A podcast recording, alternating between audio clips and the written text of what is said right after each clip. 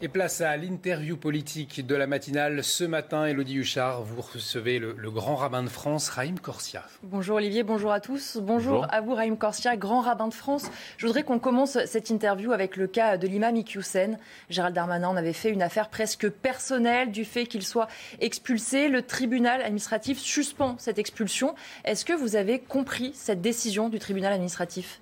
Je ne pense pas que ce soit une question personnelle du ministre c'est la simple déclinaison des engagements. Et à un moment, il faut que les actes suivent les paroles. Et, là, c'est le cas. Donc c'est plutôt la décision de contrevenir à la décision du ministre, du gouvernement, euh, qui est difficile à comprendre. Maintenant, si on nous explique que euh, c'est pas possible. Alors c'est peut-être les lois qu'il faut changer et adapter à la réalité des menaces, à la réalité du combat qui est mené euh, pour, d'ailleurs contre toutes celles et tous ceux qui refusent la société dans laquelle nous sommes. On a le droit de ne pas aimer notre société, mais il suffit de ne pas euh, être de l'intérieur de cette société pour la combattre à l'intérieur. Donc c'est cela qui est difficilement compréhensible. Et, je vous signale que le CRIF, d'autres avaient alerté depuis très longtemps. Dès 2004, effectivement, le CRIF avait alerté je suis surpris que vous le sachiez parce que personne n'a bougé à ce moment-là. Et c'était en 2004, mais il y a eu d'autres alertes en permanence. Bien sûr. Et ce qui est posé au fond là, c'est la question, qu'on euh, voit le temps long, c'est la question d'analyse des signaux faibles. Hum. Pour moi, c'est une, immense question. Et je vais vous dire pourquoi. C'est juste aujourd'hui peut-être que je peux vous dire ça plus qu'à un autre moment. Hier, dans notre calendrier, le calendrier juif, nous avions un jour de jeûne qui s'appelle le 9 Av, qui rappelait la destruction du temple de Jérusalem. Mais trois semaines avant, on a un autre jeûne qui rappelle la première brèche. Et ce qui est intéressant, c'est que dans la vie, si on ne prend pas la mesure des premières brèches dans un système, à la fin, c'est la destruction du système. Et je crois qu'on devrait être beaucoup plus attentif à ce dont on parlait dans le journal il y a quelques instants, cette violence dans la société, le fait que plus personne ne respecte les policiers et que l'ordre, c'est-à-dire l'État, euh, doit avoir des situations extrêmement dangereuses pour dire, là, c'est inacceptable. Mais pourquoi accepter déjà ce qui était inacceptable? En fait, c'est quand on se rend compte de la situation où on est, qu'on se dit pourquoi on a accepté autant de choses avant. Je crois que pour euh, l'expulsion de, de, cette personne, bah, il aurait fallu peut-être anticiper dès 2004. Mm. Et en tout cas, maintenant, je trouve difficilement acceptable qu'on nous dise oui, il a dit des choses horribles, inadmissibles, affreuses, répréhensibles par la loi. C'est pas que des choses moralement pas bien, des choses répréhensibles. ce n'est pas une opinion, c'est un délit. Voilà. De tels propos. Ce sont, c'est très important de le dire. Ce sont des, des, des affirmations répréhensibles par la loi. Donc à un moment, il faut juste entériner ce qu'on nous explique, à savoir quand quelqu'un est hors la loi, ben, on le met en hors d'état de nuire. En l'occurrence, pour lui, puisqu'il a plus de titre de séjour, ben, il retourne euh, là où il pourra euh, aimer la société, puisque manifestement, ce n'est pas le cas en France. Vous le disiez, dès 2004, hein, le CRIF avait alerté sur des propos euh, antisémites. Je suis même surpris que vous le sachiez, parce que personne n'avait noté Oui, à l'époque, c'était passé relativement inaperçu. Mais parce qu'on le redécouvre aujourd'hui, en fait. Parce qu'il faut entendre, encore une fois, non pas simplement les signaux faibles, mais toutes les alertes de toute la société les journalistes sont euh, des, vecteurs d'alerte. C'est-à-dire que vous voyez des situations que peut-être d'autres ne voient pas. Et je crois que. Mais, vous regardez l'actualité, il y a tellement de choses qui poussent euh, une information, qui pousse l'autre information. Au bout d'un moment, on ne prend pas le temps de dire, mais là, c'est quelque chose qui peut dégénérer, qui peut être très grave. Donc, je crois vraiment qu'il faut entendre euh, ce, qui se passe sur le terrain. Regardez le, reportage qu'il y avait juste avant le journal sur les sommes que des gamins de 16 ans peuvent avoir sur eux. Mmh. Donc, Comment après leur dire, mais mon petit, tu vas faire un travail euh, et tu vas euh, travailler 8 euh, heures par jour, debout toute la journée dans un magasin, à vendre des chaussures, des habits ou quelque chose? Comment le motiver alors qu'il peut gagner tellement plus en faisant quelque chose de répréhensible? Donc il faut que le bon sens, la, force soit, soit entendue pour pouvoir avoir des propositions concrètes réelles.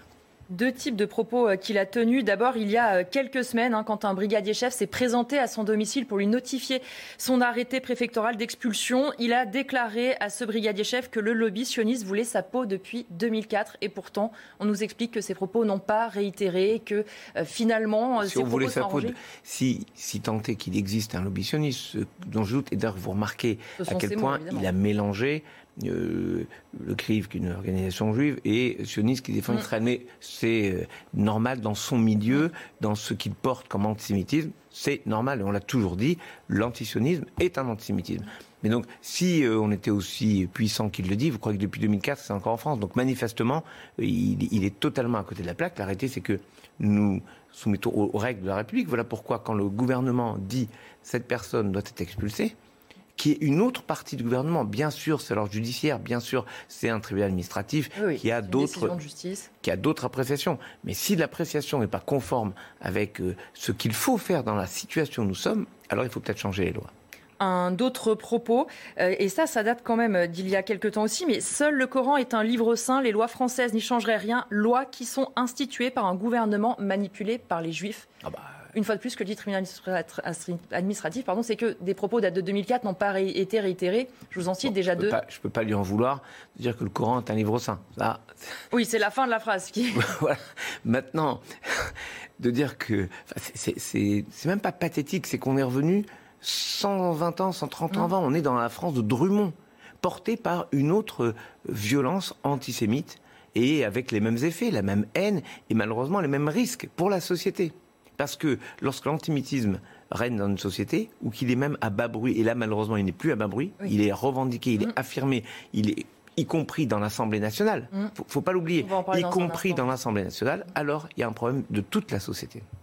Et dernier propos qui date de 1995, et ça aussi ça interroge sur le fait qu'il n'ait pas été euh, signalé plus tôt. Les services de sécurité disaient très rigoureux dans l'application du Coran. Hassan Iqiyoussen est connu pour son prosélytisme musulman. Est-ce qu'il faut que les autorités soient plus vigilantes Est-ce qu'il faut revoir la formation des imams pour éviter que pendant 20 ans, 30 ans, on ait des hommes comme ça qui soient surveillés, mais où en fait rien ne bouge et rien ne se passe? C'est pour ça qu'il faut saluer les efforts, par exemple, du recteur de la mosquée de Paris ou du Conseil français du culte musulman, qui essaie de former des imams à la sociologie française, des imams qui seraient heureux d'être interviewés par vous, et non pas, comme le dirait ce monsieur, de vous mettre la cuisine, même si vous devez avoir forcément des talents de cuisinière formidables. Mais la réalité, c'est que il faut penser la société que ces gens veulent construire.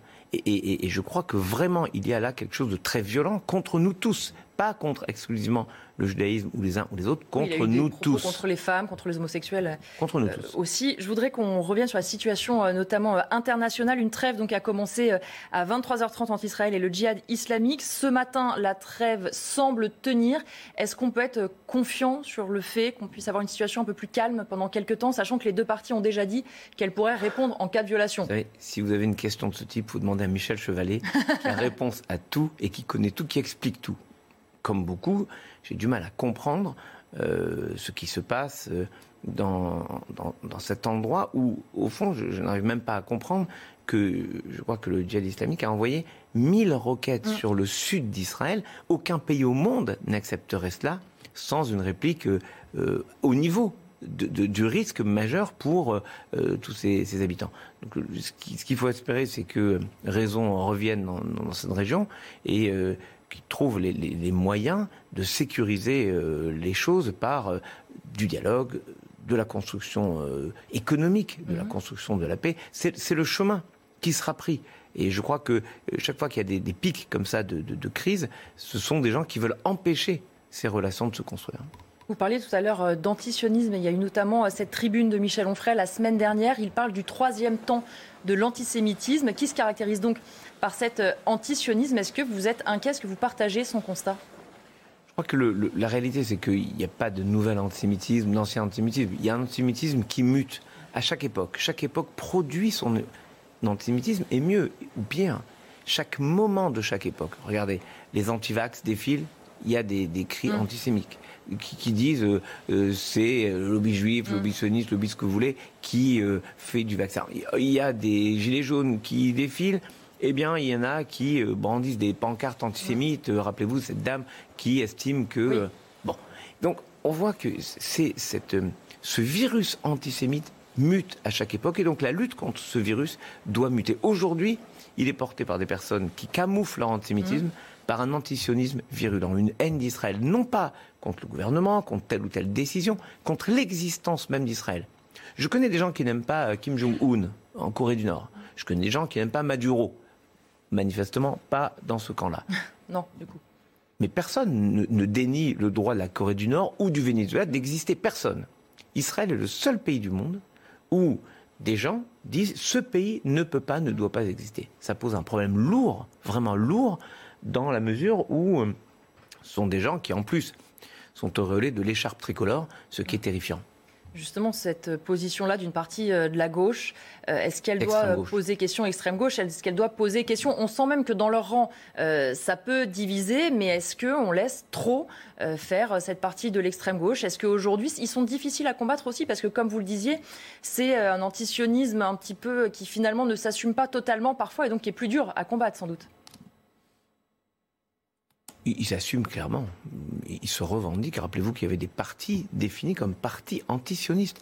Mais je vous rassure, en 1905, le maire d'Oran, c'était la France, hein, c'était la France, le maire d'Oran est élu sur une liste antisémite, revendiquée antisémite. Tout comme aujourd'hui, il y a des listes revendiquées antisionistes. Et elles ne sont pas condamnées, ce qui est incompréhensible. En réalité, si on explique que l'antisémitisme est aussi de l'antisionisme, ce que le président de la République avait dit dès 2017, euh, dans son discours du Valdiv, l'antisionisme et l'antisémitisme. Ça a été ensuite validé par une résolution de l'Assemblée nationale il y a deux ans. Donc c'est une réalité. Donc la réalité, c'est qu'il faudrait sanctionner cela. En tout cas, être beaucoup plus ferme pour dire que c'est inadmissible.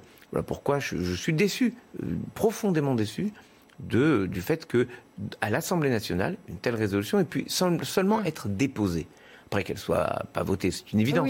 mais qu'elle soit simplement... déjà faire cet acte-là. Voilà, mais qu'est-ce que ça apporte? Voilà, Là, vraiment, il faudrait demander à Michel Chevalier qu'est-ce que cette résolution apporterait dans la solution de la question qui se joue à 4500 km de nous? Mm. Qu'est-ce que ça apporterait? On proposerait des solutions de paix, des solutions économiques. Il y aurait peut-être quelque chose. On pourrait améliorer les, rapports mm. entre les deux côtés, même si, croyez-moi, ils se parlent beaucoup plus que nous le pensons.